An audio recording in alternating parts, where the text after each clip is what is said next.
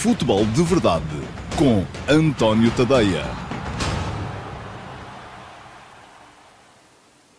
Olá, muito bom dia a todos. Eh, eu sou António Tadeia e esta é mais uma edição do Futebol de Verdade, edição de terça-feira, edição de, uh, que começa já a antever aquilo que vai ser a Liga dos Campeões uh, na semana que vai entrar e vamos ter jogos hoje e vamos ter jogos amanhã. Hoje joga o Benfica, joga a única equipa portuguesa envolvida na competição, daí que, muito naturalmente, esse seja o foco principal uh, da emissão do Futebol de Verdade de hoje.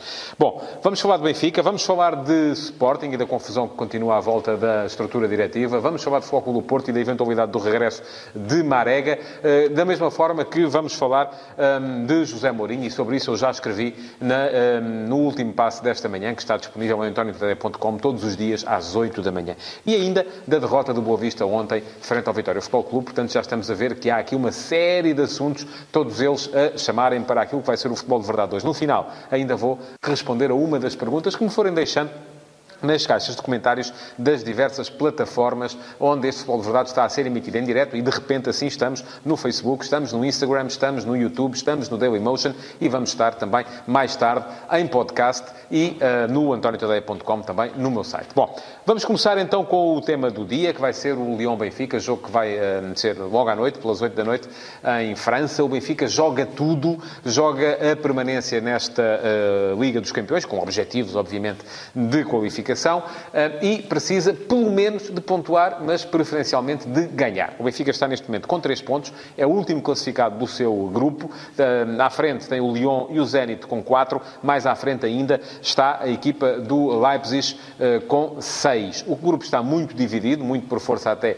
daquilo que foi a derrota do Leipzig frente ao Lyon em casa, porque senão as coisas estariam um bocadinho mais esclarecidas, e esse foi o resultado verdadeiramente surpreendente até aqui aqui, mas um, aquilo que temos é um Benfica a necessitar, como disse, pelo menos de pontuar. Vindo as coisas pelo lado do Lyon, elas são muito mais simples. O Lyon, ganhando o jogo de hoje, passa a somar 7 pontos, fica à espera, não, porque vai ser antes o jogo entre o Zenit e o uh, Leipzig, vai ser antes, portanto, saberá já a equipa do Lyon o que é que terá acontecido nesse outro jogo, uh, para perceber uh, que deixa desde logo o Benfica praticamente fora da qualificação, afasta uma das três, uma das quatro equipas e ficam apenas três a lutar por dois lugares. Portanto, para o Lyon, a equação é muito simples, é ganhar, ponto final.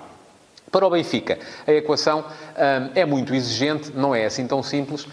Hum, isto não estou, obviamente, a dizer que o Lyon não ganhando fica fora, não é assim. O Benfica já sabe que perdendo fica fora. E, portanto, não pode perder. O Benfica sabe que daqui até final tem três jogos, vai jogar fora com o Lyon, depois fora com o Leipzig e, por fim, em casa com o Zenit. E nesses três jogos tem que ganhar dois e empatar um. Se ganhar dois e empatar um, qualifica-se. Se ganhar os três, também se qualifica, naturalmente. Mas aquilo que me parece é que é, é capaz de ser mais fácil, uh, mesmo sendo muito difícil, é capaz de ser mais fácil fazer uh, pontos hoje em Lyon do que daqui por duas semanas em Leipzig, porque o Leipzig está a viver um momento, outra vez, perfeitamente eufórico, com goleada em cima de goleada na, na Bundesliga. Portanto, o que vamos ter hoje é um Benfica a jogar, com certeza, tudo para conseguir ganhar uh, o jogo em Lyon e tem pela frente um adversário que, com Rudi Garcia, subiu de nível. O Lyon vem de duas vitórias consecutivas, depois da derrota frente ao Benfica no Estádio da Luz. Se bem se lembram, aquela derrota uh, com contornos uh, estranhos, porque nasceu precisamente daquele golo em que Pizzi recuperou uma saída de bola do guarda-redes e acabou por fazer o golo da vitória mesmo, sob o apito final,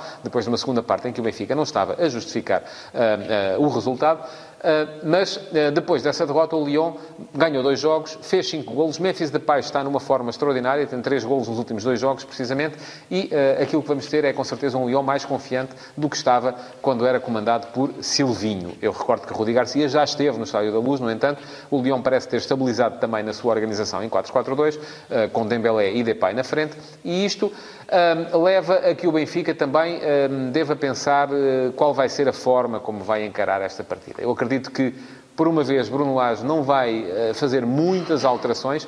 Não digo que uh, não faça nenhuma. Parece-me que alguma coisa pode acontecer, de facto, uh, por três razões. duas estão no ataque, a outra é a posição do lateral direito. André Almeida tem vindo a somar jogo sobre jogo. Já se sabe que ele ainda não está na melhor das condições eh, e, portanto, eh, não estranharia que hoje, eh, entre os titulares, entre aquele que tem sido o 11 de gala do Benfica, se é que se pode chamar 11 de gala a uma equipa que tem mudado tantas vezes, mas entre aquele que tem sido o 11 base dos últimos jogos, André Almeida possa acabar por ser sacrificado, dando lugar à entrada de um outro jogador. Depois, na frente, aí sim Uh, tem funcionado muito bem a dupla uh, entre Chiquinho e Vinícius. São dois jogadores que se completam.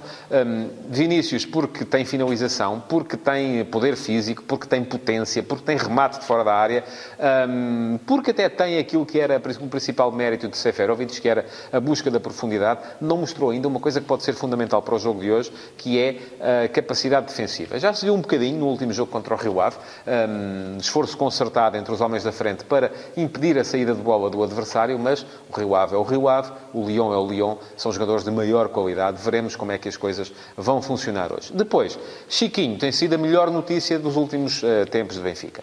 Ele tem, entrou sempre muito bem, um, já é titular, mostrou. É um jogador que, além de, dele, só Rafa pode fazer aquilo que ele faz, que é ao mesmo tempo aparecer no meio-jogo e ao mesmo tempo também ser capaz de uh, dar à equipa presença na área, uh, não tanto finalização, porque ele hesita ainda um bocadinho em momentos de finalização, mas uh, pelo menos presença na área, repentismo, velocidade e explosão também.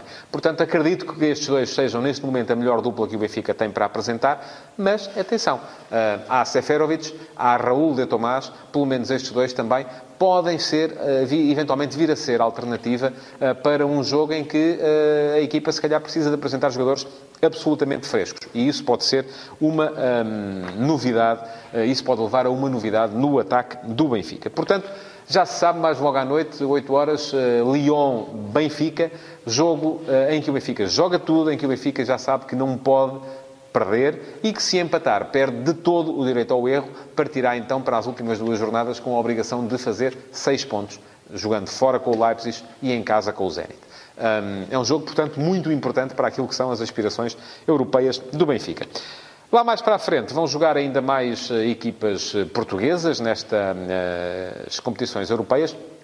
A novidade desta semana é a antecipação do jogo do uh, Vitória Sport Clube uh, frente ao Arsenal em casa. Vai ser jogado quarta-feira e não quinta, uh, por causa daquela um, coisa mais rebuscada dos jogos a pouca, a curta distância, porque há também um Braga-Besiktas e isso poderia eventualmente levar a problemas de controle das forças de segurança. Bom, Acredito que sim. Uh, acredito que puxar um jogo um, tão importante como é este Vitória Arsenal de quinta para quarta-feira, ainda por cima um horário que depois não pode colidir com a Liga dos Campeões e vai ser um horário uh, estranho, pelo menos para um dia de semana, também não seja a melhor opção. A UEFA tem que repensar um bocado isto e perceber qual é a melhor maneira de fazer as coisas. Haverá também, naturalmente, uh, o tal Braga-Besiktas, quinta-feira, três jogos, Braga-Besiktas, Rosenborg Sporting em Trondheim e Glasgow Rangers Sport em Glasgow. São jogos também muito importantes importantes. Um, o Sporting, numa situação complicada, porque vem de uma derrota, uma derrota contra o Tondela, em que demonstrou muito controle e pouco futebol, e assim é possível uh, fazer isso.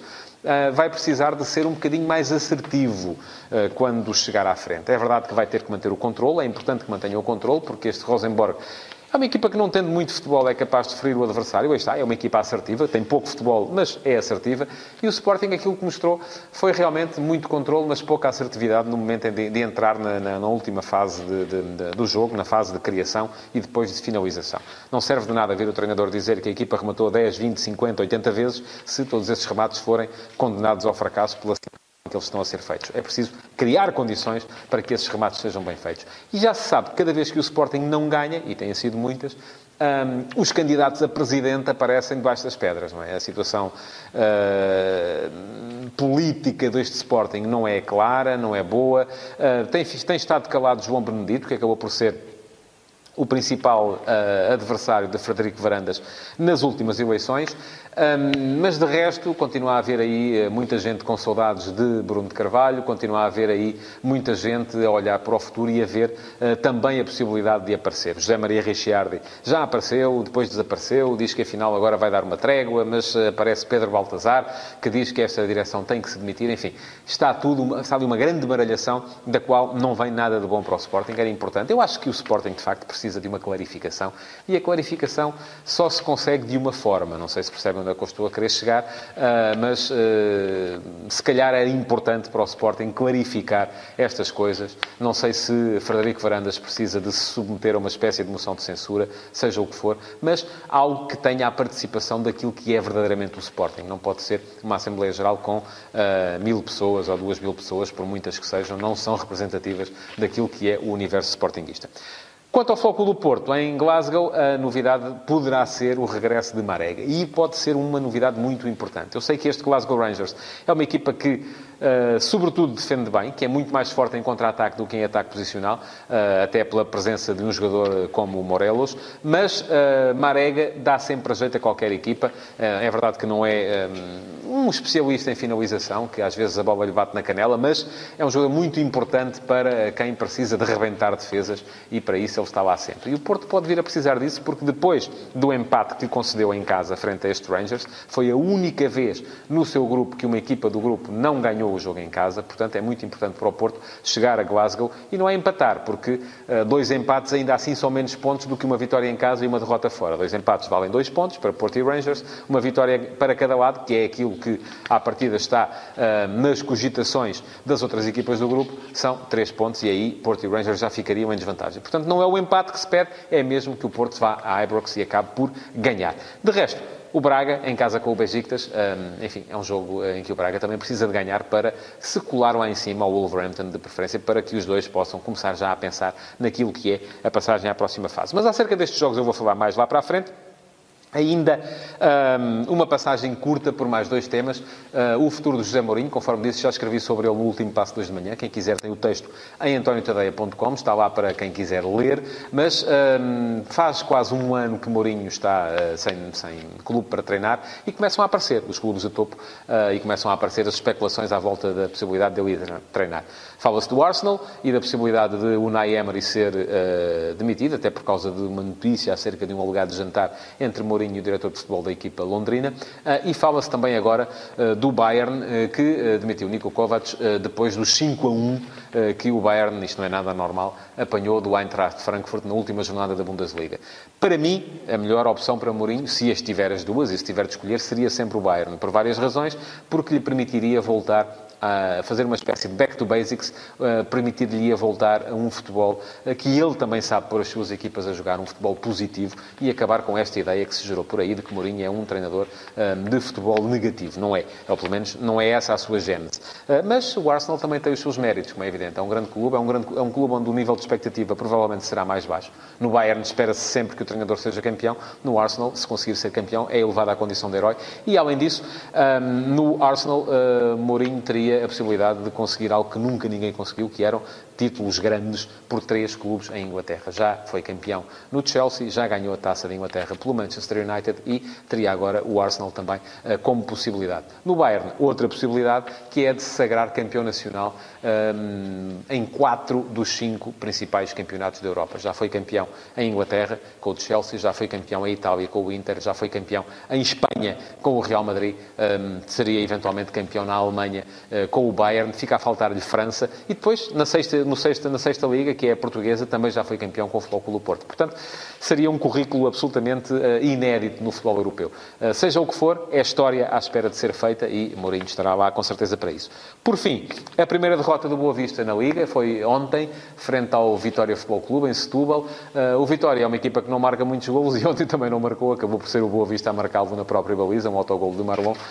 mas foi uma vitória que o Boa Vista que é uma equipa acerca da qual muita gente diz que é uma equipa, sobretudo, defensiva, de trabalho, e eu próprio disse isso aqui ontem, mas ontem o Boa Vista rematou tanto, teve tantos cantos, enfim, fez tanta coisa que uh, não se percebe muito bem como é que conseguiu perder aquele jogo. Uh, isto significa que cada vez está maior o fosso entre os três da frente. Benfica, Flóculo Porto e Flóculo Famalicão e quem vem a seguir, que neste caso ainda é o Sporting em quarto lugar. Vamos à pergunta do dia. Vamos ver o que é que temos aqui. Qual foi a pergunta uh, escolhida. E uh, pergunta-me o uh, Miguel Freitovas. Olá, Miguel, muito uh, bom dia. Se o Sporting ficará a perder se for acionada a cláusula de compra de Mateus Pereira. Ora bem, eu creio que a cláusula são 8 milhões de euros, não é? Eu acho que essas coisas uh, não devem ser vistas assim, se fica a perder ou a ganhar. Uh, o jogador foi emprestado, uh, o Sporting em três anos nunca conseguiu tirar dele aquilo que ele tem para dar e que tem dado um, durante esta época no Championship, de modo que o Sporting ficaria a perder, sim, se o jogador, depois do Sporting ter investido na sua formação, acabasse por sair a custo zero, acabasse por abandonar a carreira, acabasse por não ser capaz de justificar todo o investimento que foi feito na sua formação. Se forem 8 milhões de euros, enfim, se calhar é menos do que aquilo que o jogador poderia dar. Mas a verdade é que, em todos estes anos em que começou pré-épocas ao serviço do Sporting, Mateus Pereira nunca foi capaz de mostrar em Alvalade nada que se compare com aquilo que está a mostrar agora em Inglaterra. Portanto, acho que não, acho que o Sporting não ficaria a perder. Outra questão, poderia dizer-me, era, mas seria possível eh, fazer com que ele rendesse mais? Admito que sim. Eh, sobretudo se uh, houvesse em Alvalade alguém que compreendesse um bocadinho aquilo que é a cabeça de Mateus Pereira. Um jogador não são só os pés, não, é, não são só as pernas, não é só o pulmão, é cabeça também. E parece-me que essa foi a parte que ali nunca funcionou bem. E pronto, chegamos ao fim do uh, Futebol de Verdade de hoje. Não se esqueça de reagir, seja qual for a plataforma está a ver, Facebook, Instagram, Dailymotion, YouTube, enfim, seja onde for, é meter like, é subscrever, se ainda não subscreveu os diversos canais, é uh, comentar, é partilhar, se isso for possível, e de modo que, uh, para que este Futebol de Verdade chegue a mais gente, a tantos uh, possíveis espectadores quanto os possíveis. Muito obrigado por ter estado desse lado e até amanhã. Futebol de Verdade, em direto de segunda a sexta-feira, às 12h30